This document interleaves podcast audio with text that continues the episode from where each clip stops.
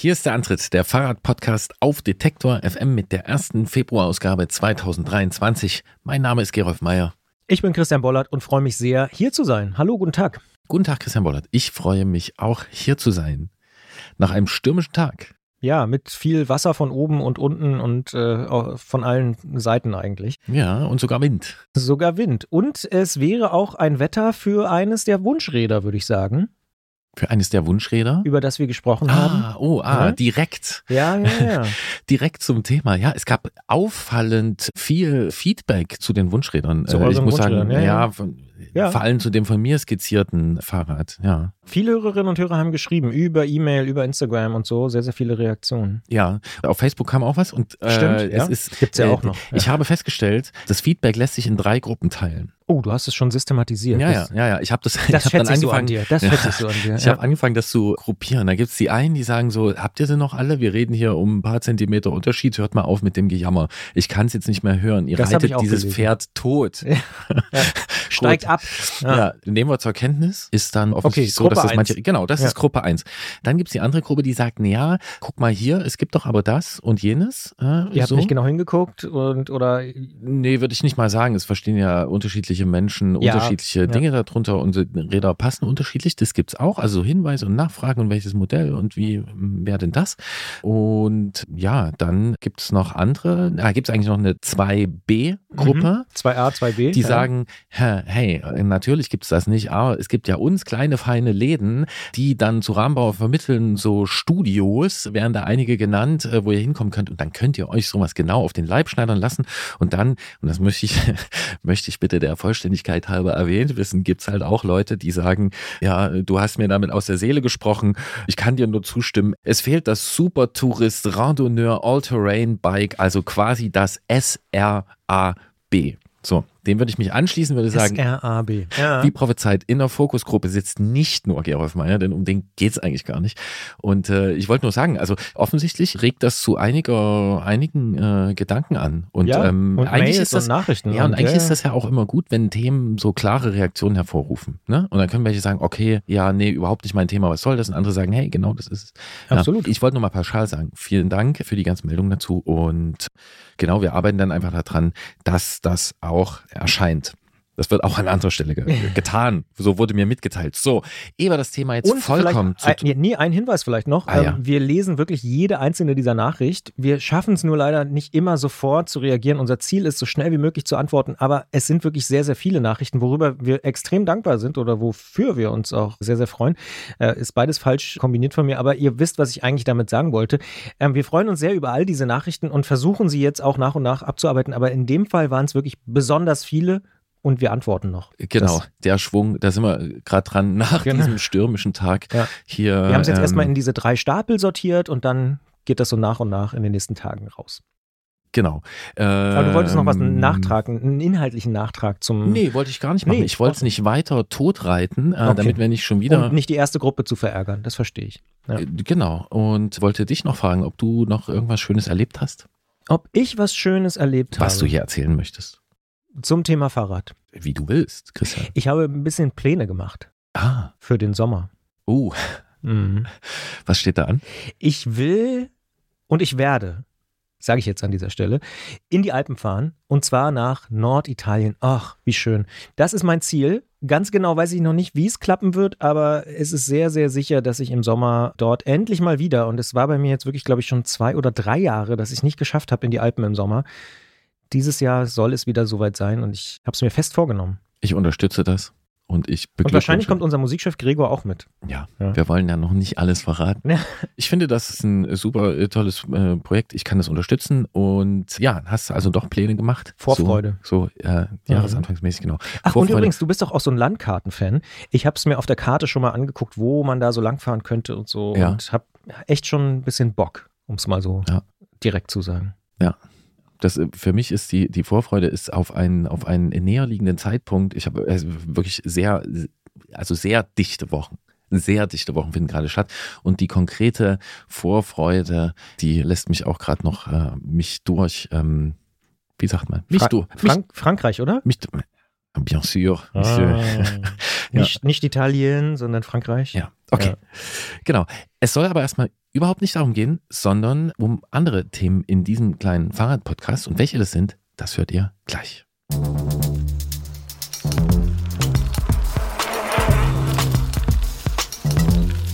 Antritt. Der Fahrradpodcast von Detektor FM.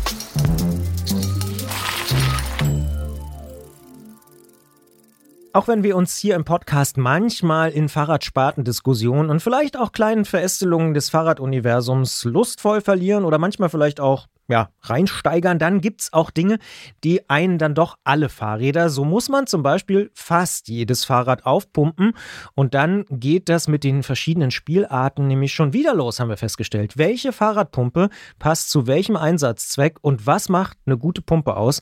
Wir sprechen drüber mit Jens Klötzer vom Tourmagazin und so viel darf ich schon verraten. Flo, der diese Ausgabe hier als Audioproducer betreut, hat schon gesagt, krass, ich habe nicht gewusst, dass es so viele verschiedene Spielarten von Luftpumpen gibt nach Andis Verabschiedung wird Flo jetzt eingearbeitet und er kriegt gleich mal so einen, so einen ordentlichen Nerdbeitrag sprichwörtlich um die Ohren gehauen. Ein Riemen. Ähm, genau. Ja, Christian pumpt Fahrräder auf, andere machen das mit Schläuchen oder Reifen, entschuldige bitte. Und wir sprechen natürlich auch noch über einen anderen Klassiker in diesem Podcast. Eine Ausfahrt des Monats gibt es und das ist auch eigentlich ist eine, eine Ausfahrt des Jahreswechsels mit Tees aus Wedel. Und ich nenne nur drei Stichpunkte, den Rest muss man dann wirklich anhören. Es geht um Zimtschnecken, eine Kurbelfähre und dänische Holzhütten. Mm, lecker. Klingeln bei Klötzer. Die Technikfrage beim Antritt auf Detektor FM. Quellen berichten, dass 1845 ein gewisser Herr Thompson die Idee patentieren ließ, Tierinnereien mit Luft zu füllen und darauf herumzurollen. Das hat erstmal nicht weiter interessiert, aber ein gewisser John Dunlop hat 1888 nachgesetzt. Er hat das Dreirad seines Sohnes mit Luftreifen ausgestattet und los ging die wilde Fahrt. Offensichtlich hat das dann wirklich vielversprechend funktioniert, denn am grundsätzlichen Prinzip des Luftreifens hat sich seitdem nicht viel verändert. Und schon immer gilt, die Luft, die muss ja auch irgendwie rein in den Reifen. In den meisten Fällen muss darin auch ein Überdruck hergestellt werden. Also braucht's eine Pumpe. Und um genau die soll es hier diesmal in dieser Episode gehen. Natürlich mit keinem geringeren und keinem anderen als unserem Technikkollegen und Technikpapst Jens Klötzer vom Tourmagazin. Hallo Jens, guten Tag. Guten Tag, ihr zwei. Erste Frage geht logischerweise an dich. Hast du schon mal eine Luftpumpe durch die Luft geworfen, weil aus Gründen? Oh, oh ja, ja, die ist weit geflogen, äh, aber wiedergefunden. Was war der schlimmste Grund? Ich kann mich gar nicht mehr so genau erinnern. Jedenfalls ging die Luft nicht in den Reifen, wie sie sollte. Also unterwegs und in der Pampa irgendwo im Wald und dann ist es besonders ärgerlich und dann kann man schon mal ausflippen, ja. Es soll sogar schon mal mit Reifenhebern vorgekommen sein. Ich muss mich gerade noch ein bisschen sortieren, weil Technik Papst ist so quasi Next Level, auf das dich äh, Christian Bollert gerade gehoben hat hier für dieses Jahr. Richtig so, Christian, richtig so. Mal ganz grundsätzlich, was ist die Aufgabe einer Luftpumpe fürs Fahrrad? Eigentlich überschaubar, ne? Sie soll den Luft, die Luft in den Reifen bringen, damit ich wieder fahren kann, wenn der Reifen keine Luft mehr hat. Aber im Detail ist das schon schwierig. Also da muss zum einen muss der Kopf auf dem Ventil festsitzen, damit er nicht runterrutscht und die Luft nicht vorbeipfeift. Das darf nicht zu schwer gehen, das darf nicht zu lange dauern, muss gut in der Hand liegen und ja, könnte man jetzt endlos weiterspinnen. Im Detail, der Teufel steckt im Detail. Dann würde ich sagen, gucken wir doch mal ein bisschen aufs Detail. Welche Bestandteile sind denn da eigentlich so drin in der Luftpumpe? Also irgendwas, was man schiebt und wo die Luft rauskommt, aber es ist wahrscheinlich ein bisschen komplizierter. Na, so kompliziert ist es eigentlich nicht. Also das, der wesentliche Bestandteil ist so der Kolben, der die Luft zusammendrückt und dann irgendwo rauspustet. Und der pustet das am Ventilkopf raus. Also an dem Teil, das ich aufs Ventil stecke. So, das sind mal die wesentlichen Bestandteile, die so eine Pumpe braucht, um Luft reinzukriegen. Und je nach Pumpenart, ähm, ein Griff gehört natürlich dazu und äh, manchmal ist auch noch ein Schlauch dabei, damit ich nicht die ganze Pumpe ans Ventil anstöpseln muss, sondern da wie so eine Art Verlängerung habe. Und das sind schon mal so die wichtigsten. Manche haben jetzt auch noch ein Manometer, das mir also anzeigt, wie viel Druck ist in dem Reifen drin, aber das ist nicht zwingend notwendig, um Luftpumpe zu sein. Und der Kolben, der agiert ja nicht im äh, luftleeren Raum, sondern der ist ja in so einer, das ist so eine Art Druckkammer, oder? Ja, so kann man das nennen, ja. So ein Schaft mit, der abgedichtet ist. Und Ja, und jetzt könnte ich ja ganz, also stellen wir uns vor, ich hätte, noch, ich hätte noch nie so eine Pumpe in der Hand gehabt und ich hätte die noch nie bedient. Und jetzt überlege ich mir, okay, der Kolben drückt jetzt die, der komprimiert die Luft in der Luftkammer, drückt die äh, durch den Schlauch, durch das Ventil, dahin, wo es hin soll. So, da ist ja die Pumpe leer. Was passiert denn dann? wo kommt denn die neue Luft her? Ja, also ich ziehe die, Luft, die Luftpumpe natürlich wieder auf. Ne? Das ist wie ein Ventil, da kann die Luft nur in eine Richtung strömen und dadurch füllt sich der Kolben wieder und die kann ich, die Luft, die dann reinströmt, die kann ich wieder zusammendrücken und mit mehreren Hüben drücke ich dann eben immer mehr Luft in den Reifen. Das heißt, das ist dann nicht die Reifenluft, sondern Umgebungsluft. Richtig. Ah, Ja. jetzt habe ich es verstanden. Ich bin immer noch beim Manometer, weil ich das noch nie gehört habe. Aber die Anzeige ist tatsächlich ganz praktisch, wie viel Druck da drauf ist, ne? Ja, also genauer als der Daumenversuch. Du hast das wirklich noch nicht gehört? Manometer? Krass. Naja, wir sind ja hier Bildungspodcast für alle an guten Tagen. Machen wir gleich mal weiter, vielleicht lernen wir noch was Neues. Ich dachte Ähm, da übrigens an Mann oh Mann. Kennt ihr das noch? So eine Fernsehsendung aus den 90ern, glaube ich. Wo immer so Männer in, in so einen Pool geschubst wurden von Frauen. RTL oder so oder so. Mann oh Mann hieß die. Ja. Nein, kenne ich nicht. Ich Naja. kenne nur, ich kenne Manometer auch als, als Ausruf des Fluches. Manomet, ja. So, weißt du? ja. Eventuell sogar, wenn man eine Luftpumpe durch die Gegend wirft. Aber Wir schweifen ein bisschen ab. Wir schweifen ein bisschen ab. 90er Jahre Frauen. Guck mal Mann oh Mann bei YouTube, gibt's bestimmt Ausschnitte. Ja, äh, nichts, also nichts ist dringender, was ich ja jetzt hier sofort danach mache. Jens, es gibt mehrere verschiedene Ventile, das ist schon mal Teil des Problems. Viele Pumpen, die können irgendwie mit all diesen Ventilarten umgehen. Es gibt aber verschiedene Lösungen, habe ich mir sagen lassen, wie sie das machen. Welche sind denn das?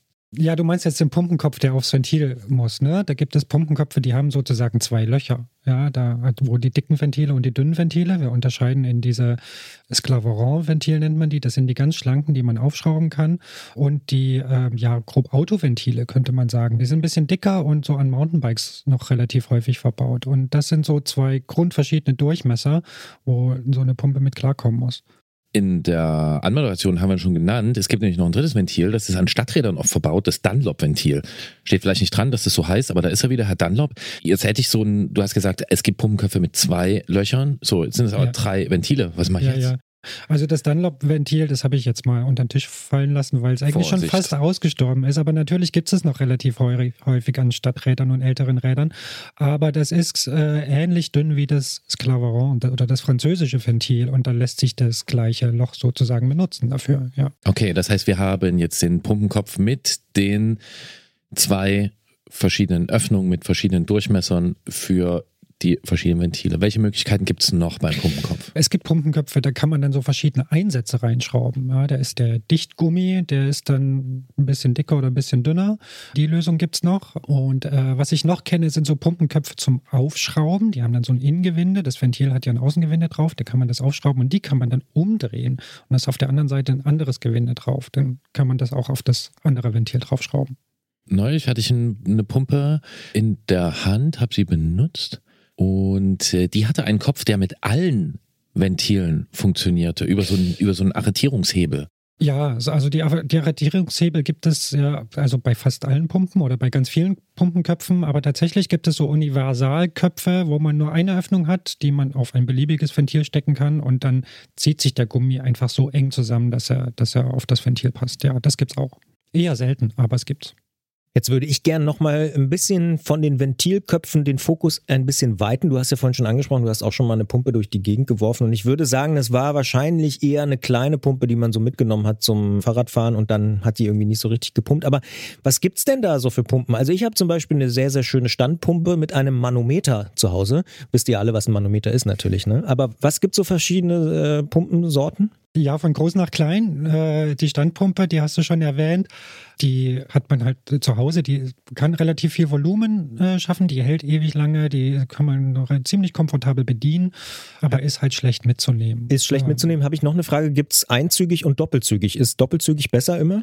Ne- Nein, kommt ein bisschen aufs Fahrrad drauf an, würde ich sagen. Doppelzügig, also das sind so Pumpen, die sich umschalten lassen. Ne? Da hat man in der Einstellung hat man relativ wenig Volumen, aber ist, man kann viel Kraft aufbringen. Und wenn man dann umschaltet, hat man sozusagen, also hat man betätigt man zwei Kolben und dann hat, kann man viel Volumen, aber mit viel Kraft reinbringen.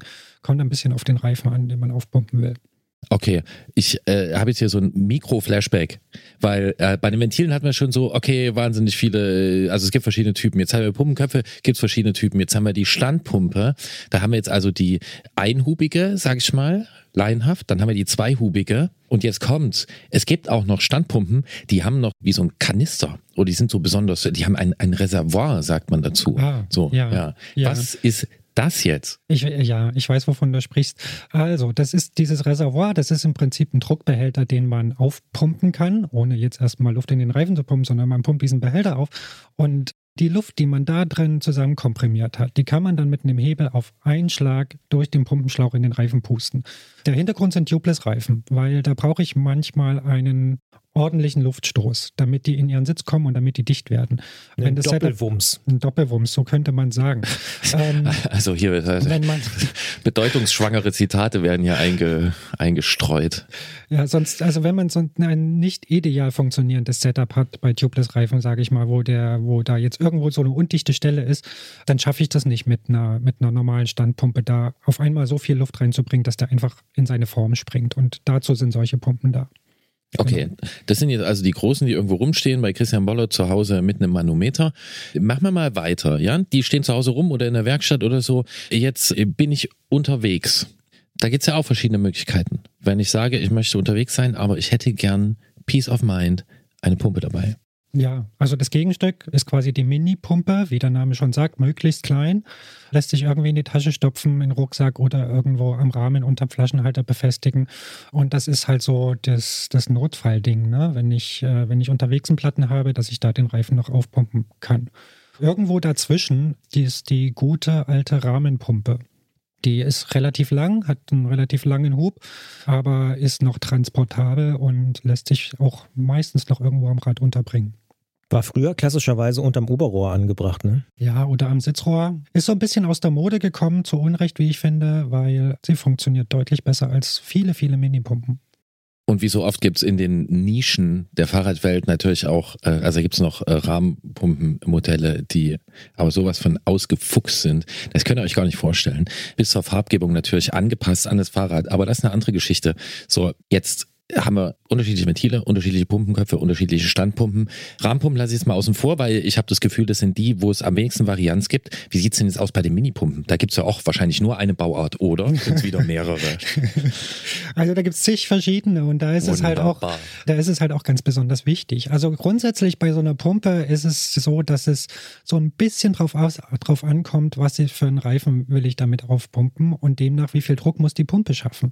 Also ein Rennradreifen hat halt sieben, vielleicht sogar acht Bar, wenn er Mal relativ gehabt schmal früher, ist. oder? Mal- Ja, ist mittlerweile nicht mehr so, aber soll ja noch Leute geben, die auf 23 Millimeter rumfahren und ein bisschen mehr Alle liegen. gucken Christian Ähm.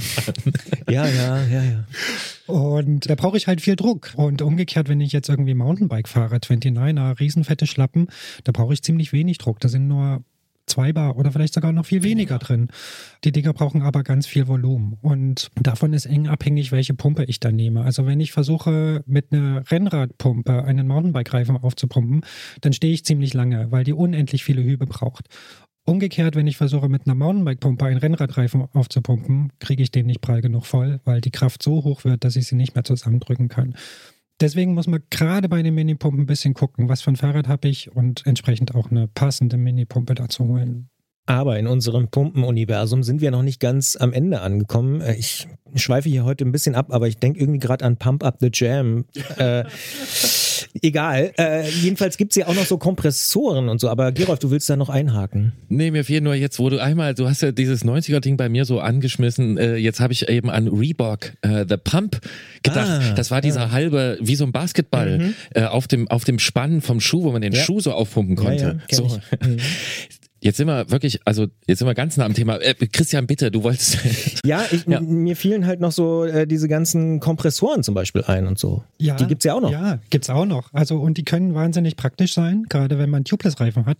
Also jeder, der irgendwie Tubeless-Setup hat, ich empfehle den Leuten eigentlich meistens, sich irgendwie wenigstens so einen billigen Kompressor zu Hause zuzulegen, wenn es sowas wie eine Werkstatt gibt. Weil damit tut man sich deutlich, deutlich leichter. Auch das Aufpumpen jedes anderen Fahrrads äh, fällt leichter. Außerdem kann man mit so einem Kompressor noch viel, viel mehr anfangen. Stichwort putzen, sauber machen und so. Deswegen ist das keine schlechte Investition, weil die auch nicht so teuer sind. Was ganz neu ist, was ich ganz spannend finde, auch schon mal ausprobiert habe und, und eigentlich ganz angetan davon bin, sind so Mini-Kompressoren für unterwegs. Ja, die sind irgendwie so, naja, so groß wie eine Faust, haben so einen Akku drin, der sich mit USB aufladen lässt und das funktioniert tatsächlich. Es dauert ein bisschen länger vielleicht als mit einer Minipumpe, aber es ist irrsinnig komfortabel. Man muss halt dran denken, dass der Akku auch aufgeladen ist, wenn man das Ding mitnimmt. Und jetzt werden einige Leute aufschreien, Moment, habe ich nicht schon genug Akkus irgendwie am Fahrrad, warum muss jetzt überall noch einer dazukommen? Ich kann sie bald nicht mehr an zwei Händen abzählen.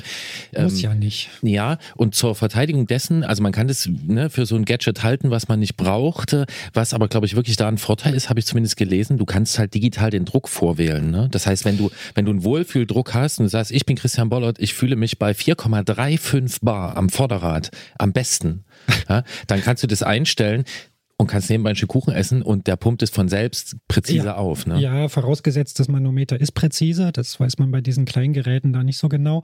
Aber klar, da, zumindest hast du mal eine Anzeige dran, zumindest an den, an den hochwertigeren Geräten, beziehungsweise kannst du es vor, vorwählen, ja.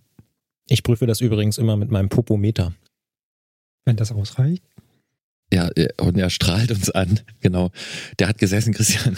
Genau. Jetzt müssen wir noch was erwähnen. Es gibt so kleine Patronen, CO2-Kartuschen. Die Alternative zum Minipumper, das sind kleine Druckbehälter aus Metall, in dem quasi vorgepresst Kohlendioxid drin ist. Und die schraubt man dann in, in, wie in so einen Pumpenkopf rein und steckt es dann drauf und löst es aus und dann bläst es in Sekundenbruchteilen mit den Reifen voll. Ja, hat den Vorteil, dass es auch keine Kraft kostet und eben viel, viel weniger Zeit. Der Nachteil ist, wenn die Patrone daneben geht, dann hat man gar keine Luft mehr. Es fällt auch ein bisschen Müll an. Es ist nicht ganz so nachhaltig, wobei sich die Dinger ganz gut recyceln lassen. Das ist ja nur Metall. Gibt, glaube ich, noch was Drittes, was man dazu sagen muss. Man ja. sollte das Ding nicht anfassen, während es ja, sich. Ja, genau. Äh, Wenn sich das entlädt. Ding entlädt, es wird eisekalt, also die überziehen sich regelrecht mit einer Eisschicht und das kann wirklich zu Gefrierbrand. Gefrierbrand an den Händen führen, ja. Und deswegen sind die meistens mit irgendwie so einem Schutz versehen. Äh, manchmal gibt es das auch in Plastikbehältern, Kunststoffbehältern. Die ganz minimalistischen kommen ohne, aber da sollte man Handschuhe anziehen, ja. Jetzt haben wir eine gute Viertelstunde, eigentlich schon ein bisschen mehr als eine Viertelstunde, über diese ganz verschiedenen Sorten gesprochen. Also Standpumpe, Minipumpe, Rahmenpumpe, Kartusche, Mini-Kompressoren. Ich glaube, ich habe auch wieder noch was vergessen. Kann man überhaupt pauschal sagen, wenn wir all das so hören, was die beste Pumpe ist? Nee, kann man nicht, kann man so pauschal nicht sagen. Man, also wie gesagt, man sollte gucken, dass die, dass die Pumpe zum Fahrrad passt. Ja, dicker Reifen, dünner Reifen, dann weiß ich ungefähr, in welcher Kategorie ich suchen muss. Man sollte auch, glaube ich, nicht zu viel, oder was heißt glaube ich, man sollte sicher nicht zu wenig Geld ausgeben, weil bei einer guten Pumpe kann ich Ersatzteile nachbestellen und das ist wahnsinnig wichtig, weil die Dinger verschleißen. Erstmal am Pumpenkopf, wo dieser Gummi drin sitzt, wo ich immer das Ventil rein und raus schiebe und dann auch im Kolben. Auch da ist eine Gummidichtung drin drin, die irgendwie verschleißt. Das ist zwingend, dass ich die Dinger nachbestellen kann, weil wenn das nicht geht, dann muss ich die Pumpe wegen eines verschlissenen Gummis wegschmeißen. Und das geht wahnsinnig schnell. Deswegen sollte man da gucken, dass man da wenigstens ein halbwegs ein qualitatives Produkt ist, bekommt von der Firma, wo ich sowas nachkaufen kann. Das finde ich wichtig. Ansonsten, was uns schon mal aufgefallen ist, es gibt Pumpen, Standpumpen in verschiedenen Höhen. Das kann wichtig werden. Besonders für kleine Menschen, jetzt weiß ich nicht, Frauen 1,60 oder vielleicht noch kleiner, mit einer hohen Pumpe, die tun sich dann schwer oder kriegen das Ding gar nicht mehr runtergedrückt. Umgekehrt ist nicht ganz so schlimm, aber auch wenn ich ein großer Mensch bin und eine kleine Pumpe habe, dann geht so ein bisschen in den Rücken. Äh, auch darauf kann man Acht geben. Ja. Mit welchem Preisbereich muss ich denn rechnen bei Pumpen? Also äh, nehmen, wir mal, nehmen wir mal eine Standpumpe und eine Minipumpe. Ja, also bei Standpumpen sind natürlich deutlich teurer, ist mehr Material verbaut und so. Also es geht los bei 1995, aber ist jetzt keine Pumpe, die ich empfehlen würde. So 40, 50 Euro, glaube ich, würde ich schon ausgeben. Das geht aber hoch bis 100 Euro dann mit digitalen Manometer und weiß ich nicht. Aber es gibt auch Pumpen für 300, weiß ich nicht. Ganz edle Teile. Speziallackierung. Speziallackierung. Spielt dann auch wieder eine Rolle. Äh, gibt es tatsächlich, aber das sind halt Sachen, die hat man ein Leben lang. Und wie gesagt, da kann man dann auch jedes Einzelteil nachbestellen. Wenn irgendwas kaputt sein sollte, hat einen, hat einen ewig langen Service. Auch das kann sich rentieren, wenn man viel damit umgeht. Bei so einer Mini-Pumpe, ja, zwischen 15 und 35 vielleicht oder 40 Euro. Jetzt habe ich, ihr werdet mich vielleicht auslachen, aber tatsächlich nur zwei Pumpen, eine Mini-Pumpe und eine Standpumpe. Bin ich unterversorgt?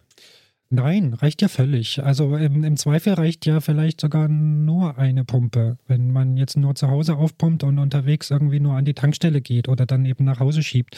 Es gibt auch Leute, die kommen nur mit einer Minipumpe aus, weil, weil sie die Investitionen nicht brauchen oder ähm, so selten da irgendwie rangehen, dass, dass die eine Pumpe reicht. Aber unterversorgt ist man ganz ohne Pumpe. Okay, nachdem wir am Anfang so ganz viele Varianten genannt haben, äh, was Bauart, Größe, Ventil, hast du nicht gesehen, äh, betrifft, und Christian jetzt hier genannt hat, dass er diese zwei Pumpen hat und du hast gesagt, ich muss gucken, dass es zu meinem Fahrrad passt. Ist das auch so, damit wir hier nicht nur Verwirrung stiften, sondern auch Leute quasi, falls der Pumpenkauf ansteht, auf den richtigen Weg weisen? Ist das deine Empfehlung auch? Dass die Pumpe zum Fahrrad passen muss, meinst Ja, du? oder können wir es noch ein bisschen spezifischer machen? Noch ein bisschen konkretisieren. Richtig. Ja, ja, also das ist, im Wesentlichen ist das die Durchmesserfrage. Ja, welchen Druck muss ich aufbringen und eignet sich die Pumpe dafür? Ich sag mal, in 90 Prozent der, der Fahrradbesitzer ähm, läuft das auf so einen mittleren Durchmesser raus. Irgendwie so Trekkingrad, Gravelbikes, breite Rennradreifen.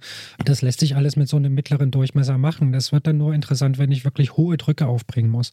Dann wird es wirklich wichtig. Und ich kann auch einen Mountainbike-Reifen locker mit einer eigentlich zu schmalen Pumpe aufpumpen. Das ist natürlich kein Problem. Ich brauche halt ein paar Hübe mehr.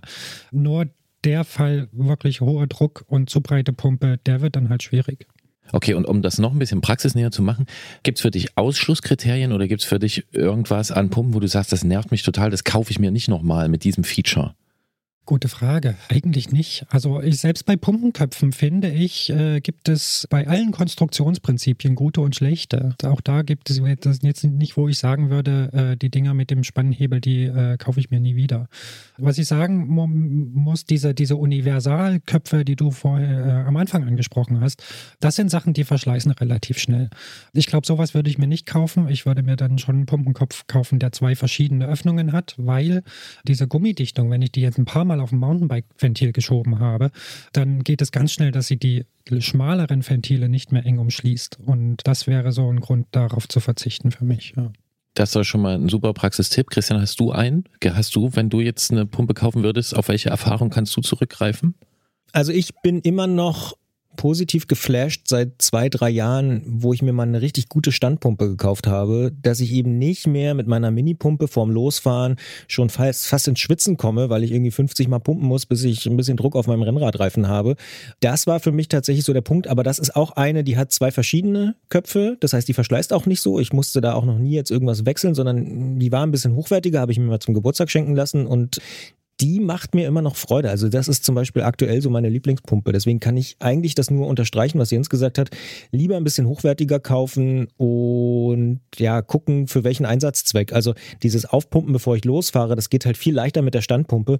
Und ich nehme trotzdem, ich bin da fast schon zwanghaft, immer meine Minipumpe mit. Also ich fahre eigentlich nie los ohne, ohne Trinkflaschen ohne logischerweise, ich sag mal, Notfallset und ohne die Pumpe. Das sind die wichtigsten Sachen und ohne Handy und ohne Schlüssel. Also sind ein paar Sachen, an die ich immer denke, aber und ohne Helm. Na egal. aber die Pumpe gehört definitiv äh, in dieses Standardset dazu. Deswegen ja, das sind so die Sachen, aber das stimmt, Verschleiß am Ventil oder an der, an der Öffnung ist, glaube ich, das, was am häufigsten passiert oder wo ich mich am häufigsten drüber geärgert habe, wenn es dann kaputt gegangen ist oder so. Ich finde das bei einer Standpumpe auch nicht so kritisch. Also die stehen alle irgendwie ganz gut. Da gibt es natürlich schwere und breite Füße, die irgendwie ein bisschen besser stehen. Es gibt Manometer, die es ein bisschen besser ablesen lassen und sowas. Das ist aber alles nicht so kritisch. Bei einer Mini-Pumpe schaue ich schon genauer hin, muss ich sagen. Also da nervt es zum Beispiel, wenn irgendwie der Griff so klein und scharfkantig ist. Wenn man da hohe Drücke oder ganz viel pumpen muss, dann, dann ist sowas schon furchtbar. Und was ich bei einer Mini-Pumpe inzwischen auch, äh, wo ich sehr viel Wert drauf lege, ist ein Pumpenkopf zum Aufschrauben mit einem kurzen Schlauch dran weil ich da an diesem Ventil schon immer ganz schön heftig rumbiege, wenn ich, wenn ich unterwegs mit so einer kleinen Pumpe aufpumpen muss. Und da kann es auch schnell passieren, dass es abbricht ich hätte zwei Tipps, eins für eine Unterwegspumpe, eins für eine Standpumpe. Für die Unterwegspumpe gehe ich nur zur Hälfte mit Jens mit. Also würde ich auch sagen, auf jeden Fall mit Schlauch dran. Also, dass ich nicht mit der kleinen Pumpe am Ventil irgendwie rumwirken muss. Das ist so das Modell Ballpumpe so ein bisschen fast, ne? So, die sehen so, äh, sehen so ähnlich aus. Sie haben auch so einen Schlauch. Populärwissenschaftlich ausgedrückt, ja. Ich würde aber aus persönlicher Erfahrung unbedingt von diesen aufschraubbaren Pumpenköpfen abraten Denn was passiert, wenn man ein Sklaveron-Ventil, ein französisches Ventil, wenn man da ordentlich Luft durchjagt, das erwärmt sich und es passiert teilweise, dass bei diesen Aufschraubköpfen der, der, der Kern des französischen Ventils, Klammer auf, wir sehen, wir müssen auch mal hier nochmal gesondert über Ventile sprechen. Klammer zu, dass dieser Kern dann beim Raufschrauben sich quasi eher mit der Pumpendichtung verheiratet und dann mit rausgeschraubt wird. Das ist sehr ärgerlich, wenn man eine Panne hat unterwegs, man muss nachpumpen und dann kommt plötzlich der Ventilkern mit und es sind wieder, ja, Ja. die Luft entweicht. Deswegen, ganz kurz, ich benutze eine Pumpe, habe mir die irgendwann gekauft mit Schlauch und äh, zum draufklemmen Ja, ja. mit einem Hebel und nie wieder anders. Ich, äh, Weil die Leute mit dem Aufschraubding, die haben dann so Tipps, so zum Beispiel, du musst vorher das Ventil anlecken, damit das nicht verpackt. Doch, wirklich, das ist so. Also, das, das funktioniert äh, ja, auch, aber wenn ja. man das nicht machen möchte, zum Beispiel, man ist irgendwo quer über einen Acker gefahren, wo gerade eine Horde äh, Ich Kühe, mein eine Ventil Kühe, noch nie Ja, angeleckt. genau, dann will man vielleicht sein Ventil nicht unbedingt Ja. anlecken. Deswegen würde ich da sagen, nicht zum Schrauben bitte. Also dem, es gibt einen ganz einfachen Trick. Einfach das Ventil mit ein bisschen höheren Drehmoment anziehen als den Pumpenkopf. Dann schraubt auch das Ventil nicht mit raus. Dann löst sich zuerst der Pumpenkopf. Und es wird ja alles warm. Es wird auch der Pumpenkopf warm. Also Es Ich- passiert ich- nur immer wieder. Du, ja. du, hast recht. mir ist das auch Ja, passiert schon, dass ich das, äh, dass ich den, den, den Ventilkern mit rausgeschraubt habe. Aber wenn man den ordentlich festzieht und den Pumpenkopf eben nicht ganz so fest, weil der dichtet eigentlich sehr gut ab. Man muss den nicht total festknallen. Schon durch das Gewinde äh, wird das ziemlich gut dicht. Und deswegen bin ich Fan von Schraubköpfen. Ja, und ich erinnere mich auch gerade an die Vogesen vor anderthalb Jahren. Da ist nämlich diese Pumpe mit dem Hebel, da war es sehr kalt. Da ist dann dieser Hebel abgebrochen. Aber äh, der Hersteller hat es kommentarlos ersetzt. Ich habe nur nach dem neuen Hebel gefragt. Ich habe gleich eine neue Pumpe gekriegt. Ja. Ich war sehr irritiert und wollte noch anfügen, Standpumpe würde ich sagen, jetzt, wir haben ja schon 2023, ich würde 2023 keine Pumpe ohne so ein Reservoir mehr kaufen. Also wo ich einen Tubeless-Reifen ordentlich unter Druck setzen kann. Ich weiß, dass viele moderne Felgenkombination, Felgenreifenkombinationen schon wieder ohne dieses gehen, aber es gibt immer wieder Problemfälle und das ist ne, so eine Standpumpe mit so einem Reservoir, die kann dann alles. Da braucht, hat man eine zu Hause und egal, wer da mal vorbeikommt, mit welchem Reifenproblem und was man selbst hat, fertig. Ja, wenn man Tubeless hat, klar, die Dinger sind natürlich auch Wie gesagt, teuer. 2023. Die Dinger sind natürlich auch teuer. Und wenn ich jetzt jemand bin, der mit Tubeless überhaupt nichts am Hut hat, dann brauche ich so eine Pumpe natürlich auch nicht. Das und stimmt. wie gesagt, alternativ, eine Standpumpe hat man auch eh immer nur zu Hause stehen. Ein Kompressor ist eigentlich noch geiler. Das heißt, wenn ich zusammenfasse, Jens, du hast mindestens drei. Nehme ich den Kompressor noch dazu. Ich habe, also der, der, ehrlich gesagt ist der Kompressor nur auf Arbeit. Wenn ich die Arbeit nicht hätte, hätte ich mir aber schon eingekauft, auf jeden Fall. Ich habe mehrere gute Standpumpen In deinem Pumpenzimmer. und äh, ehrlich gesagt nur noch eine Lieblingsminipumpe. Der Rest ist komplett verschenkt oder entsorgt. Kannst du die beschreiben? Ja, die hat einen Schlauch und einen Aufschrauber. Na los, komm. Also Ich würde vorschlagen, jeder nennt jetzt seine Lieblingspumpe, oder? Dann ist es, dann ist es, wenn, Christian? Ich könnte die Marke, glaube ich, nicht nennen. Von daher. Ach so, deswegen. Ich Ja, dachte, ja. du guckst deswegen Compliance oder so, aber nee, weil du es nicht weißt. Okay.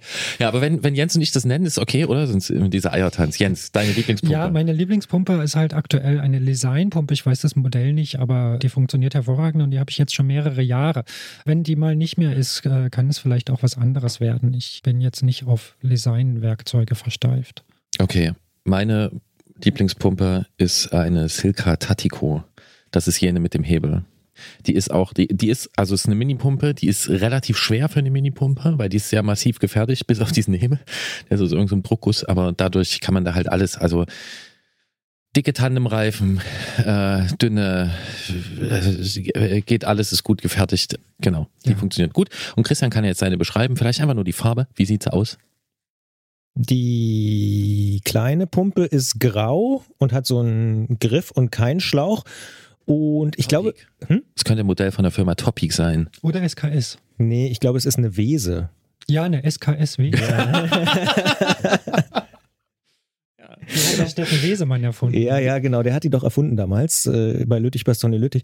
Nein, die habe ich und die Standpumpe weiß ich wirklich nicht. Die ist gelb und schwarz. Das ist sicher eine Topic. Oder Ja, wahrscheinlich äh, eine äh, Topic. Ja, Hm, äh, ja, mit kann gut Monument, sein. ja, das ist so eine tolle. Ja, Okay. Kann gut So. sein. Ich würde abschließend die Frage stellen, ähm, Jens, ich habe es von Ästhese in den Raum äh, gestellt, dass man auch mal über Ventil sprechen könnte. Würdest du dem zustimmen? Unbedingt, ja. Gibt es ganz einfaches Ding, aber es wird immer wieder viel bedient. Äh, es gibt einen Haufen Tricks. Und wenn man mal drüber nachdenkt, es gibt nicht nur zwei Ventile am Fahrrad. Jedenfalls bei manchen. Gut. Ich hoffe, wir haben hier nicht nur Verwirrung gestiftet, vor allen Dingen am Anfang mit den vielen verschiedenen Typen, sondern eventuell auch etwas zur Aufklärung beigetragen. Ich finde immer noch faszinierend, dass eben dieses Grundprinzip, also dass das so simpel ist und auch so überzeugend. Also ich pumpe in ein flexibles, in eine flexible Hülle Luft rein, in den meisten Fällen mehr als der Umgebungsdruck und dann kann ich besser über Stock und Stein, über Asphalt, über Kopfsteinpflaster, über alles Mögliche fahren. Finde ich schon irgendwie faszinierend, dass das so, so lang hält so eine, dass es so gut altert. Das finde ich auch, aber wir haben ja auch gelernt, dass es eben auch andere Formen gibt, ne? Also Kartuschen, Kompressor und so. Also da, ich sag mal, die Palette erweitert sich. Ja, aber das Grundprinzip des Luftreifens ist ja äh, zumindest, also bis jetzt alle äh, zu meiner Lebzeit von mir mit beobachteten Versuche von irgendwie Vollgummireifen und sowas sind alle kläglich gescheitert. Ja, ja es geht ja beim Fahrrad auch immer um Gewicht und was könnte leichter sein als Luft. Jetzt, da kann man nichts mehr sagen, oder? Nee, das war das Schlusswort. Wir sind raus. Danke, Jens. Ich danke euch. Es ist schon auch ein bisschen verwirrend, das muss ich zugeben. Und ich habe es vorhin schon kurz gesagt, unser Audiomann für diese Ausgabe, Flo, der hat mir beim Mittagessen erzählt, als er das Ganze hier zusammengeschoben hat, krass, da habe ich wirklich was gelernt. Das ist ja richtig kompliziert mit den Luftpumpen. Ja, wobei die große Kunst ist, dann das Komplizierte ja wieder ähm, zu sortieren. Äh, zu sortieren und begreifbar machen. Ja. Ich hoffe, es hat geklappt. Ich glaube, es hat ein bisschen geklappt. Also ich habe schon so das Ich habe es nicht nochmal gehört. Ich muss mir erstmal äh, ja. nochmal anhören. Aber das meine ich ja. Du bist ja auch immer sehr bemüht, Dinge zu sortieren, so wie vorhin mit, der, mit dem Feedback in die drei Kategorien und jetzt auch hier mit den Luftpumpen. Ich glaube, zusammen mit Jens haben wir da zumindest einen ja, ein, eine gute Grundlage geschaffen, vielleicht um noch tiefer einzusteigen. Aber wir haben ja auch schon festgestellt, wir müssen auch noch weiterreden über Ventile zum Beispiel. Ja. Das wird auch kommen. Ähm, der Zettel hat sich Anfang des Jahres ordentlich verlängert, also der Zettel mit den Themen, die wir äh, drauf notiert haben. Und ja, es gibt einen Klassiker in diesem Podcast. Ähm, den gibt es von Anfang an genauso wie die Beiträge mit Jens. Und das ist die Ausfahrt des Monats. Ich habe es schon angekündigt, es ist eine ziemlich schöne Jahreswechselausfahrt geworden. Wir hier beim Antritt auf Detektor FM, wir stehen ja auf Fahrradgeschichten. Das sollte nun nach all den Jahren ja so ein bisschen klar sein. Aber in der Ausfahrt des Monats sprechen wir deshalb auch einmal im Monat mit einer Person über ein Erlebnis, das sie oder er auf dem Fahrrad gehabt hat. Egal, ob das eine Weltreise ist oder am Atlantik lang oder eine Trainingsfahrt, ob Sprintrekord oder Langsamfahrt. Nehmt uns einfach bitte, bitte ein Stück mit auf eure Ausfahrten. Wir wollen drüber sprechen nach all diesen Jahren, sagt er da, oder nach all den Jahren. Äh, in dieser Ausgabe sprechen wir mit Tees aus Wedel. Wedel, das liegt an der Elbe. Und Tees äh, ist nicht Tees Ullmann. Auch das stimmt, aber Wedel ist in der Nähe von Tees Ullmann sozusagen, also elbabwärts von Hamburg, wenn ich richtig informiert bin. Wir sprechen aber nicht deswegen mit Tees, sondern er hat was die einen sagen ganz normales veranstaltet, die anderen sagen das schon ein bisschen speziell. Er ist nämlich zum Jahreswechsel Fahrradfahren gegangen, hat draußen geschlafen und sich auch noch an einem Seil übers Wasser gezogen. Und da müssen wir nachhaken und sagen, hallo Tees. Hallo. Tees, äh, du hast dich kurz vor Silvester aufs Rad gesetzt und bist nach Norden gefahren. Warum das? Ist das so deine Lieblingsreisezeit? Ja, nein, vielleicht. Doch ich fahre gerne im Winter mit dem Rad, wenn das Wetter halbwegs stimmt. Und das dieses Jahr hat sich das einfach aus verschiedenen familiären Gründen so angeboten, dass ich das machen konnte. Darf ich nachfragen, was das genau bedeutet? Das heißt, du hast frei gehabt. Äh, jein, also meine Frau hat mit meinen Schwiegereltern Silvester gefeiert und meine Schwiegerin war schon in Dänemark und wir haben uns da oben dann alle Neujahr getroffen und deswegen, da der Hund auch im Auto sitzt und noch die Kinder noch mit im Auto saßen, war das Auto voll, deswegen durfte ich Fahrrad fahren. Also alternative Anreise. Bei Norden und Winter und Küstennähe, da denken wir an kalten, starken Wind. Da würden jetzt viele Leute sagen, da fahre ich jetzt beim Hund im Auto mit. Du bist aber Rad gefahren. Wie doll ist das gewesen mit dem Wind? Da ich die Ecke kenne, habe ich zunächst vermieden, an der Westküste nach Norden zu fahren und bin durchs Binnenland quasi von Schleswig-Holstein und Dänemark gefahren und erst zum Schluss rüber an die Westküste. Deswegen war das mit dem Wind nicht ganz so schlimm wenn ich immer so auf die Wetterkarte gucke, dann bin ich manchmal, gerade jetzt in diesen Tagen, so ein bisschen neidisch auf den Norden, weil ich manchmal das Gefühl habe, da ist es auch ein bisschen milder. Ist das so, dass so dieser maritime Einsatz so ein bisschen das, ich sag mal, abmildert? Ja, das ist richtig. Bei uns schneit es vielleicht weniger als bei euch. Dafür ist es dann knapp über Null und dann ist es ganz fürchterlich nass und windig. Also ehrlich gesagt hätte ich jetzt lieber Schnee gerade als das Wetter, was wir haben.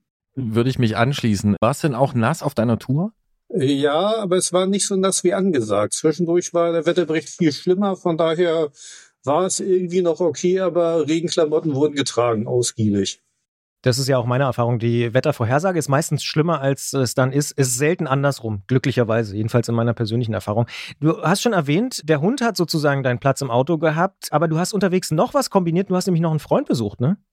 Richtig, in Appenrade. Das ist quasi eine Förde weiter als die Flensburger Förde, die erste dänische Förde. Das ist ein alter Freund von meinen Eltern eigentlich schon, den kennen die quasi aus ihrer Jugendzeit vom Segeln und ich bin da als Kind schon mit hingefahren und habe da auch häufig einige Wochen in den Sommerferien verbracht. Der gehört irgendwie mit zur Familie dazu.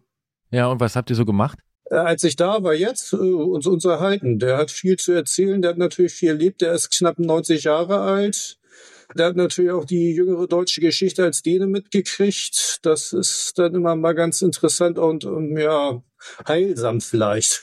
Das ist vielleicht nicht ganz das richtige Wort. Dann willst du es kurz, äh, was, was war so das, das Inhaltliche, das, wo du, was dich am meisten, sag ich mal, beeindruckt hat oder wo du drüber nachgedacht hast? Nicht im Einzelnen, aber es ist halt einfach ein Zeitzeuge, der den schlechten Teil der deutschen Geschichte halt miterlebt hat und wie er damit umgeht und wie er darüber redet. Und ja, es ist, erinnert dann halt immer wieder an die Geschichte. Und es ist eigentlich ganz schön zu sehen, dass er da eigentlich relativ gelassen mit umgeht und halt, obwohl er ja irgendwie in einer gewissen Form sicherlich Opfer ist, aber nicht die Deutschen in ihrer Gesamtheit halt verurteilt, sondern einem selber gegenüber eigentlich doch sehr neutral gegenübersteht. Also ein bisschen auch schon, ich, ja, sag's jetzt vielleicht ein bisschen pathetisch, aber so ein europäischer Gedanke. Auf jeden Fall. Also ich denke, dass die Dänen sowieso aus ihrer Art und Weise sehr europäisch denken, häufig. Stichwort Dänemark, du hast ja auch so ein paar Bilder mitgeschickt und ich habe da so einen Holzverschlag gesehen. Wahrscheinlich würde man Shelter dazu sagen. Was hat's denn damit auf sich? Das ist richtig. In Dänemark gibt es nicht wie in Restskandinavien das Jedermannsrecht, so dass man sich auf irgendeine Wiese oder so einfach sein Zelt aufbauen darf. Aber in Dänemark gibt es ganz viele sogenannte Shelterplätze in der Natur verteilt. Das ist, wenn man sich eine dänische Landkarte anguckt und nicht so stark reinzoomt, sind da lauter orange Punkte drauf. Und das sind ja offene Hütten. Also meistens ist vorne nur eine halbe Wand oder eine Dreiviertelwand Meistens haben sie eine Sitzhöhe und da darf man als Radreisender, als jemand, der zu Fuß unterwegs ist oder auch häufig mit einem Kanu oder sowas, Dänemark liegt ja viel am Wasser, darf man da eine Nacht umsonst schlafen. Und meistens ist es eine Feuerstelle, häufig liegt da sogar gemachtes Feuerholz oder häufig liegen auch Äxte und Sägen, damit man sich selber Feuerholz machen kann, was in Deutschland wahrscheinlich ziemlich unmöglich wäre, dass das da bleiben würde, weil die liegen da tatsächlich einfach am Platz, wo der Schild halt ist. Manchmal gibt es noch ein Plumpsklo da, manchmal gibt es Wasser, also ein fließendes Wasser, aber das ist im Winter meistens ausgestellt, weil da die Ladünger zufrieren würden. Das klingt wirklich interessant und höre ich zum allerersten Mal. Ich weiß nicht, Gerolf, du bist doch so ein Kartenfan. Hast du die orangenen Punkte schon mal gesehen, auch in echt? Also in echt noch nicht. Auf der Karte ist es mir nicht im Kopf, aber ich habe von diesen Sheltern schon einiges gehört. Und dass das wirklich bemerkenswert ist, ähm, dass die so dicht über Dänemark verteilt sind, finde ich ziemlich cool. Hab auch eben also während des Gesprächs denke ich, ich muss da endlich mal hin. War ich nämlich noch nicht. Aber hier geht es ja nicht um mich. Shelter ist eine gute Idee, würden mir bestimmt einige Menschen zustimmen, aber jetzt machst du das ja im Winter, im Winter draußen schlafen. Wie viele Menschen in deinem Umfeld verstehen, was du da tust? Inzwischen mehr als früher. Ich mache das schon ein bisschen länger, aber es ist tatsächlich so, dass viele Leute das merkwürdig finden und fragen, ob mir nicht kalt ist und ob das nicht langweilig und dunkel und nass und alles ist. Aber ja, ich war keine Ahnung. Ich bin mein Leben lang Segler gewesen, also nass und kalt kenne ich irgendwie noch in ganz anderen Zusammenhängen. Das finde ich gar nicht so schlimm. Beim richtigen Schlafsack und so passt das schon. Und gerade in Dänemark, eben wie du schon sagst, da sind sehr viele Schelte sind sehr dicht beieinander. Da kann man das tatsächlich gut machen, weil ich sag mal, wenn du unterwegs bist, spätestens nach 50 Kilometern findest du so ein Shelter und wenn auch selbst wenn tagsüber das Wetter mal zu arg ist, dann hältst du da einfach an, kiest runter und ja, es, es geht dir besser, als wenn du irgendwo in Deutschland unterwegs bist, wo halt nur irgendwelche Bushaltestellen oder EC-Kartenhotels sind. Die sind, es übrigens nicht gibt. Also hier im Podcast hast du auf jeden Fall ja 50 Prozent schon mal überzeugt, nämlich Gerolf, der auch gerne draußen schläft und eigentlich auch fast immer. Mich noch nicht so ganz, weil ich finde, es ist ja trotzdem kalt und nass. Also was fasziniert dich so sehr dann da draußen zu schlafen, jetzt gerade im Winter? Das kann ich dir gar nicht so genau sagen. Also erstmal ich bin halt wirklich gerne draußen. Im Winter hat es halt den Vorteil, dass nicht so viele andere Menschen unterwegs sind. Also im Sommer kannst du das schon haben, dass du halt irgendwie abends zu so einem Shelter kommst und dass der einfach voll ist, weil da einfach schon andere Leute sind, den halt, die den halt nutzen. Einige kann man zwar auch irgendwie über so eine Online-Plattform vorher reservieren, aber das ist mir dann auch nicht spontan genug. Und im Winter ist es halt einfach leerer und irgendwie fühlt sich das auch toll an, morgens aufzuwachen, sagen, die Nacht war kalt und man hat trotzdem nicht gefroren. Also das ist ja auch eine Frage von den Klamotten und den Schlafsachen, die man mit hat. Also ich friere auch nicht, sonst würde ich das wahrscheinlich nicht machen. Ja, ist ja auch von mir so ein subtiles äh, Langzeitprojekt, Christian, das äh, Schritt für Schritt näher zu bringen. Ja, ja, ich weiß. Es muss sich jedenfalls dort ziemlich gut schlafen. Ich glaube das sofort. Denn Tess, du hast geschrieben, du hast Silvester verschlafen. War das geplant oder nicht geplant? Nee, das war nicht so richtig geplant. Also ich bin, nachdem ich am Rade war, da am Nachmittag los und bin dann noch, weiß nicht, zwei, drei Stunden gefahren oder so, war dann am frühen Abend, da war es natürlich schon dunkel, an einem Shelter, den ich mir schon ein paar Tage vorher mal ausgesucht hatte, wo ich halt hin wollte. Und habe mir dann noch ein bisschen was zu essen gekocht und natürlich schon Schlafsack ausgerollt, weil ohne Schlafsack dann so im Shelter rumsitzen, das ist dann doch ein bisschen kalt um die Jahreszeit und hab was gegessen, bin mal kurz eingeschlummert, dann bin ich aufgewacht, weil nebenan noch irgendwie ein bewohnter Bauernhof von dem war, wo die Eltern mit ihren Kindern wahrscheinlich schon vor zwölf das Feuerwerk gemacht haben, damit die Kinder vielleicht früher ins Bett gehen können. Das war dann irgendwie so um halb zehn und naja, so ein Shelter ist es dann halt auch dunkel und Lagerfeuer hatte ich auch nicht gemacht, weil es halt auch alles nass war und dementsprechend auch kein trockenes Holz da war. Und dann habe ich noch gedacht, naja, mal gucken, ob du Mitternacht noch wach bist. Und dann bin ich eingeschlafen und bin morgens um vier das erste Mal wieder aufgewacht. Und ja, da war das neue Jahr dann halt da. Was mich dann wirklich gewundert hat, als ich morgens endgültig aufgestanden bin, weitergefahren bin und zurück auf die Straße kam, keine 300 Meter weiter war die ganze Straße wirklich voll mit ausgebrannten Feuerwerksbatterien, weil die denen da anscheinend ein riesengroßes Feuerwerk gemacht haben. Aber davon habe ich wirklich gar nichts mitgekriegt, weil ich wirklich gut geschlafen habe. Das wäre meine Frage gewesen, weil ich war mal Silvester in Kopenhagen und da war das irgendwie relativ reglementiert. Aber du sagst, da ging es doch ganz gut ab, da wo du warst. Ja, das war ist tatsächlich so. Also früher war es in Dänemark wohl nicht so viel mit Feuerwerk, aber da war es wohl nur, dass sozusagen Feuerwerk, was auch Bundeslicht macht, also Raketen und sowas erlaubt sind. Und irgendwie die letzten Jahre scheint da so zu sein, dass die Hersteller gesagt haben, alles klar, dann machen wir was ordentlich, wo bunte Flammen rauskommen und dann darf es auch ordentlich knallen. Und das benutzen jetzt auch doch relativ viel. Also ich bin auch, wenn der Neujahr durch Dänemark durchgefahren und in größeren Städten und überhaupt in den Städten und auch bei den ganzen Dörfern, da waren wirklich Straßen voll mit diesen riesengroßen Batterien und da stand dann auch nicht eine, da stand dann auch wirklich 20 abgebrannte Batterien. Also die müssen ein irrsinniges Geld verballert haben. Also das nimmt Dimensionen, die es teilweise, glaube ich, in Deutschland auch hat. Merkwürdig. Jetzt ist ja zum Jahreswechsel so, dass viele Leute da so ein bisschen resümieren oder kurz vorher und sich dann so Sachen vornehmen, die sie dann ungefähr, weiß ich nicht, im Fitnessstudio anmelden und zweimal hingehen oder so, äh, was man halt so hört. Das ist ähm, das Klischee. Ja, ja, ja entschuldige bitte, das ist das Klischee. Äh, jetzt stelle ich mir das aber ziemlich. Manche gehen auch gar nicht hin. Ja. Stelle ich mir das aber ziemlich gut vor, den ersten ersten auf dem Rad zu verbringen, weil ich kann auf dem Rad gut nachdenken. War das auch so quasi ein besonderer Tag für dich? Also wirklich so, okay, 2023 ist jetzt da, was ist hier, was, was werde ich so tun? Oder war das eine dänische Ausfahrt, wie du sie öfter machst? Also ich habe tatsächlich nicht so viel über das neue Jahr nachgedacht. Das muss ich ganz ehrlich sagen. Das war nicht für mich ja eine normale dänische Ausfahrt, wie du es genannt hast, ja. Eigentlich tatsächlich einen kleinen Vorsatz hatte ich mir gefasst. Darüber habe ich kurz nachgedacht, aber das, der war jetzt auch nicht so groß, sondern weiter nachgedacht. Ich habe mir nur vorgenommen, mich insgesamt weniger über alles Mögliche zu ärgern. Weil ärgern ist doof, das lohnt sich nicht. Das ist doch ein guter Vorsatz. Und hat's geklappt bisher?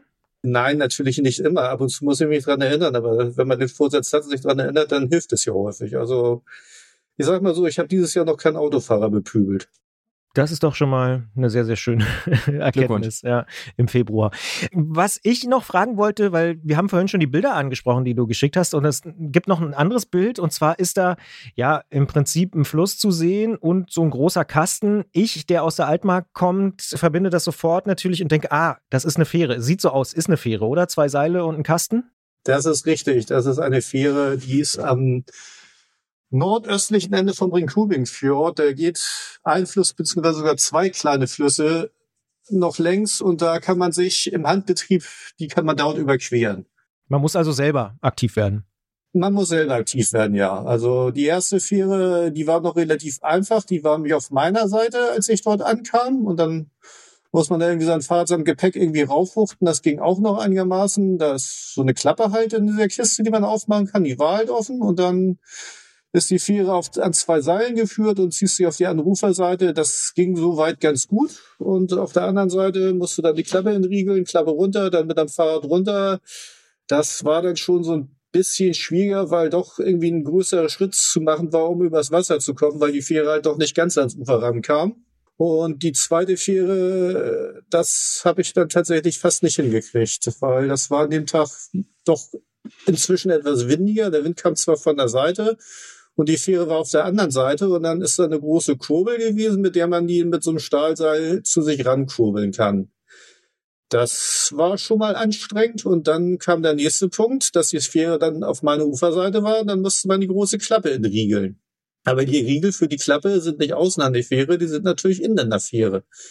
Da muss man erstmal hinkommen. Aber die Fähre liegt ja auch nicht direkt am Ufer, also das ist quasi halt eine Böschung gewesen, sondern auch ein Stück weg. Also habe ich die Fähre halt rangeholt, wollte zur Fähre hingehen, da ist mir vom Wind auch schon gleich wieder ein Stück abgetrieben. Gut, sie also nochmal rangeholt und dann habe ich gesagt, okay, wusste ja, wo die Klappe ist, dann mit dem großen Satz auf die Fähre rauf, das ganze Ding in Riegel, die Klappe runtergemacht, dann erstmal die Fähre wieder zurück zum Ufer gezogen, weil sie inzwischen wieder ein paar Meter abgetrieben war. Dann bin ich von der Fähre wieder runter und dann musste ich irgendwann mein Fahrrad darauf kriegen, was halt mit dem Gepäck auch nicht ganz leicht war. Und ja, lange Rede, kurzer Sinn, irgendwann war ich drauf und hatte auch nur einen nassen Fuß und ja, dann ging das weiter und war auch ganz froh, dass ich dann nachher nicht mehr noch so, nicht mehr viel weiterfahren musste, weil das wäre sonst irgendwann mit den Temperaturen mit dem nassen Fuß doof geworden. Klingt nach einem lustigen TikTok-Video. Ja, wenn das jemand gefilmt hätte, hätte er das bestimmt lustig posten können, ja. Ja, es ist zumindest so, dass man denkt, wenn man dir zuhört, ja, das Fitnessstudio brauchst du nicht im neuen Jahr, weil wenn du jetzt das öfter machst, ähm, mit so einer Fähre klingt so nach Ganzkörper, also auch ein bisschen äh, wahrscheinlich ausgeglichener als nur Fahrrad zu fahren. Machst du, du hast ja schon vorhin schon bestätigt, dass du öfter mal eine dänische Tour machst. Kennst du die Fähren? Kennst du so dieses Spiel? Hast du am Ende sogar eine Lieblingsfähre? Eine Lieblingsfähre? Oh ja, tatsächlich, habe ich letztendlich. Ich muss mal gucken. Und zwar fährt die von, äh, kleinen Augenblick, ich muss mal auf der Karte nachgucken. Gar kein Problem. Macht Gerolf auch häufiger. Ja, weiß ich doch, weiß ich doch. Christian, zwei von drei Menschen in diesem Podcast gucken gerne auf Karten. Ja. Denk mal drüber nach. Habe ich früher auch mal gemacht, bin ich aber von abgekommen. Hat sich äh, für mich, hat mit meiner Lebenswirklichkeit nicht so viel zu tun. Nee, stimmt nicht. Aber orangene Punkte würde Wenn man ich sich gerne. vornimmt, ins Fitnessstudio zu gehen. Und zwar führt die Fähre von Ballebro über den Ahlsfjord rüber nach Aals. Was ist die nächstgrößte Stadt? Äh, Sonderburg. Ah ja. Also Sonderburg ist ja direkt am Altsund, da wo es relativ schmal ist und ein bisschen weiter nördlich wird das halt breiter. Und da führt quasi eine Fähre vom Festland rüber, ja, auf die andere Seite auf Als. Das heißt dann da Hardesheu. Und da müssen wir jetzt natürlich aufklären, warum Genau, das macht die so deine besonders? Ja. Lieblingsfähre ist. Äh, Das ist eine ganz kleine dänische Fähre und ja, keine Ahnung, das ist einfach so. Die mag ich einfach gerne, mit der bin ich häufiger schon gefahren und ja, also es gibt viele kleine Fähren in Dänemark auf die kleinen Inseln, aber mit der kann man beim Fahrrad häufiger fahren, weil man halt vom Festland halt auf eine Insel fährt. Das heißt, wenn man mal in der Ecke sein sollte, sollte man aus deiner Sicht diese Fähre nehmen. Ja, auf jeden Fall. Man kann natürlich in Sonderburg auch über die Brücke fahren, aber das kann man ja auf dem Rückweg machen, wenn man alles umrundet hat. Aber die Fähre lohnt sich auf jeden Fall. Die ist klein und niedlich und kostet auch nicht viel. Da bin ich auch schon mal bei schlechtem Wetter angekommen, da war der Fährschaffner auch total nett, sagte erstmal, dass es nichts bezahlen muss, was mich irritiert hat. Und dann hat er mir seinen Aufenthaltsraum die Tür aufgemacht, der geheizt war und sagte, so, besetz dich da mal rein, wärm dich mal auf, bis wir drüben sind, weil du siehst irgendwie nass und kalt aus. Oh, sympathisch. Gut, dass ich die Pfeffer nicht bezahlen wollte, habe ich irgendwie ein paar Monate später erst kapiert. Das war damals zur Corona-Zeit und da hatten die in Dänemark irgendwie aus irgendwelchen Gründen waren die Fährfahrten umsonst. Keine Ahnung. Ich glaube, das ging darum, dass sie gesagt haben, okay, die Leute sollen lieber in Dänemark Urlaub machen als wegfahren und deswegen haben sie einige Sachen halt, die sonst Geld kosten, kostenlos gemacht. Ja, so war das, glaube ich. Ankurbeln des heimischen Tourismus wahrscheinlich. Ja, kann gut sein. Aber es war keine Kurbelfähre, Christian. Hast du zugehört? Ja, ja. Gut. So, äh, Da ist er ganz genau. Ja, ja. ja. das, also das, das klingt nach einem sehr reichhaltigen Jahreswechsel. Jetzt kommt äh, wie immer die schwerste Frage. Gibt es einen schönsten Moment? Morgens um vier im Shelter. Nie. Da bin ich einfach nur wach geworden, mir war warm, aber schönster Moment? Nie. Also was ich zugeben muss, was ich wirklich schön fand, ist, dass in Dänemark die Supermärkte Neujahr um, Mittags, um die Mittagszeit aufmachen und man sich was zu essen holen konnte und ich nicht den ganzen Kram schon zwei Tage vorher kaufen musste und mir rumfahren musste. Das fand ich schön. Aber es ist kein schöner Moment. Und da bin ich aber ganz bei dir. Wenn es um Essen geht, bin ich sofort ja. hellhörig. Ja. es tut mir ein bisschen leid für die Leute, die in Dänemark im Supermarkt arbeiten, aber ich glaube, die haben etwas bessere Beding Bedingungen als die Leute in Deutschland, die im Supermarkt an die Kassen sitzen müssen. Hoffe ich zumindest. Das wirkt auf zumindest irgendwie so. Aber gab es so einen Moment, wo, weiß ich nicht, die Sonne rausgekommen ist oder du es äh, auf die Fähre geschafft hast, wo du gesagt hast, das war der Moment der Reise? So im Nachhinein, wo du heute noch dran nee, denkst? Oder sagst du, wirklich nee, nicht. Ja, muss ja auch nicht. Nee, ja, ja. gibt's tatsächlich nicht. Kann, muss ich passen. Mich wundert ja, dass Christian nicht fragt, was du gekauft hast zum Essen. Ja, das kann ich mir schon denken. Und zwar? Lakritze? Ja, Zimtschnecke. Lakritze oder Zimtschnecke, Tees? Natürlich eine Zimtschnecke. Ja, ist doch klar. Auch eine Zimtschnecke ja. und also, vieles andere. Natürlich, aber eine Zimtschnecke muss sein in Dänemark, finde ich. Ja. ja. Und Lachswitz. Ah, und Lachs, ah, nee, da kommen wir nicht zusammen. okay. Das, das, führt jetzt zu weit. Aber wir haben wahnsinnig viel mitgenommen. Also ich habe viel gelernt über dänische Fähren, äh, über deinen Vorsatz fürs neue Jahr. Ich hoffe, den kannst du auch in den kommenden Monaten sozusagen einhalten, weniger zu fluchen oder fluchen zu müssen. Und ja, wahnsinnig coole Geschichte. Also vielen Dank, Tees. Äh, schöne Grüße nach Wedel. Und Gerolf will auch noch was sagen. Na, ich habe mich noch gefragt, ob der Hund den Platz, also ob das klar gegangen ist auf der Rückfahrt, dass der Hund den Platz freigegeben hat. Und vor allen Dingen, aus gegebenem Anlass, Tees, welche Luftpumpe hast du mit, wenn du solche Touren machst? Eine relativ große von Rose habe ich die mal gekauft. Die habe ich schon zigmal nachgekauft, weil die wirklich gut ist, aber halt irgendwann auch verschlissen ist. Und die habe ich auf dem Rückweg auch tatsächlich sehr viel gebraucht. Ah, du bist dann auch zurück mit dem Fahrrad gefahren? Ich wollte zurückfahren, ja, aber es hat nicht geklappt. Verstehe. Und dann musste der Hund Platz machen. Und äh, bei der Pumpe. Nee, ich musste dann Bahn fahren. Der Hund hat seinen Platz nicht hergegeben. Der okay, ist ja, das, das, halt in Zug. Das glaube ich sofort. Das ist nochmal eine andere Ausfahrt, würde ich sagen. Ja. Wir haben in diesem Podcast schon mit Jens Klötzer gesprochen über Luftpumpen und dann möchte ich präzisierend nachfragen, es handelt sich also um so eine große Rahmenpumpe, oder? Nee, irgendwo dazwischen. Die muss schon mit so einem Klemmenhalter, der unter den Flaschenhalter kommt, am Rahmen befestigt werden, aber die ist länger als die normalen mini ist nicht so eine Die Mini. kann halt auch richtig ja. Druck machen und damit muss man auch nicht irgendwie stundenlang pumpen, um so, einen, um so einen Reifen aufzublasen. Die kommt, funktioniert gut. Super. Vielen Dank. Zum Glück haben wir erst jetzt von dieser Zwischenkategorie erfahren, weil das äh, Pumpengespräch, das ist schon so ausgeufert. Die Pumpenwelt ist so vielfältig, dann hätte es noch fünf Minuten länger gedauert. Wir sagen auf jeden Fall vielen Dank. Das ist eine super Geschichte. Zimtschnecke, Lakritze, Handkurbelfähre, mittelgroße Pumpe, mittelgroße Pumpe, Dänemark. Shelter, Dänemark, alles was dazu gehört. Super, super, super. Und ich werde nachschauen nach diesen orangenen Punkten auf der Karte. Die habe ich nämlich wirklich eine ganze Zeit nicht gesehen. Vielen Dank, Tees. Ja, die Punkte siehst du jetzt auch nur mit der richtigen App, muss man sagen. Aber die heißt ganz einfach Shelter App. Super Tipp. Dankeschön. Danke, Tees. Ja, gerne. Dänemark poppt in letzter Zeit öfter auf auf meinem Radar. Eigentlich zuerst im vergangenen Sommer, als wir mit Gregor gesprochen haben. Habe ich auch kurz über gedacht, seinen ja. ne, äh, Roskilde-Ausflug. Roskilde, Kopenhagen, Tour de France. Äh, Tour de France und dann über den Berlin-Kopenhagen-Radweg. Auch mit der Fähre? Ja, da war auch eine Fähre Auch mit, mit der Fähre, wobei es sich Aber dabei, glaube ich, um eine bedeutend ja. größere Fähre gehandelt Und er musste hat. nicht kurbeln, zumindest hat er es nicht verraten. Ja, und damit gingen so diese Dänemark-Nachrichten für mich los, dass das Thema immer wieder kommt.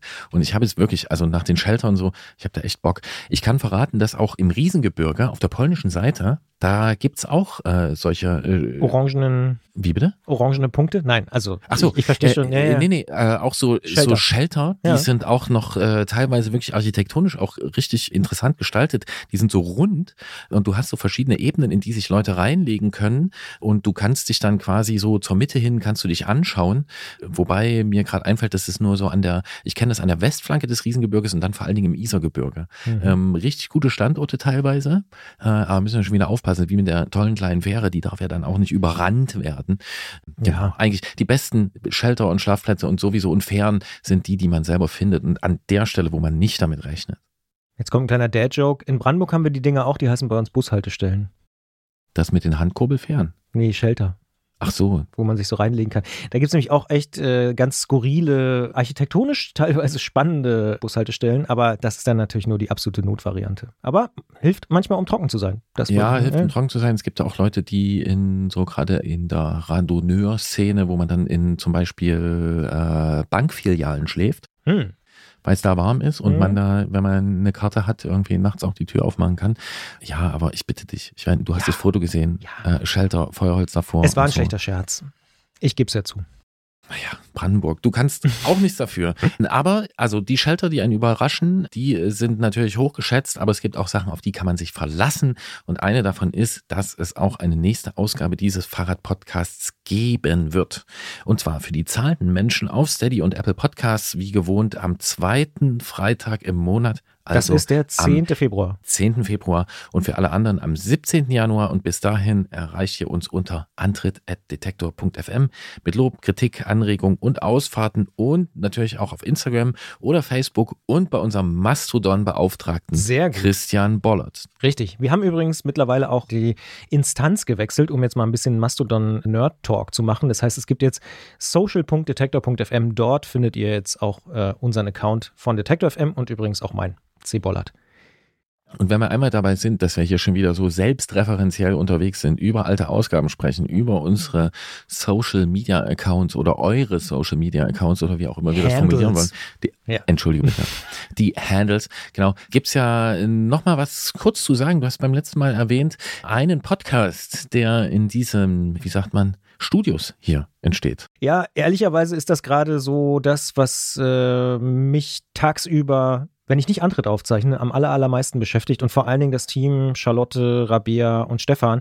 Denn teurer Wohnen ist mittlerweile in, ja, je nachdem, wann ihr jetzt diesen Podcast hier hört, äh, sehr weit fortgeschritten. Entweder gibt es schon die vierte oder dann sogar schon die fünfte Episode von Teurer Wohnen. Und das ist ein Podcast, da arbeiten wir seit dem Sommer dran. Ich habe es, ich glaube, in der vergangenen Ausgabe ja auch schon mal so ein bisschen erzählt. Eine sehr, sehr interessante Geschichte, weil wir anhand eines Beispiels aus Berlin, einer Ecke, Wieland-Pestalozzi-Straße in Charlottenburg, eine relativ normale, profane Ecke, könnte man fast sagen, zeigen, wie bezahlbarer Wohnraum verschwindet und dafür Luxuswohnungen entstehen und was da alles so dranhängt. Ich sage nur Steuersparmodelle in Schönefeld. Briefkastenfirmen auf Zypern, Chinesinnen und Chinesen, die dort ihr Geld parken, Russinnen und Russen, die dort investieren.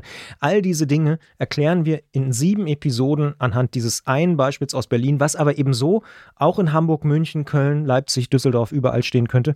Und das Coole ist, muss ich ganz klar sagen, dass diese Arbeit, die wir da reinstecken, gerade sich total auszahlt. Wir haben von Tag zu Tag mehr Hörerinnen und Hörer, die diesen Podcast hören.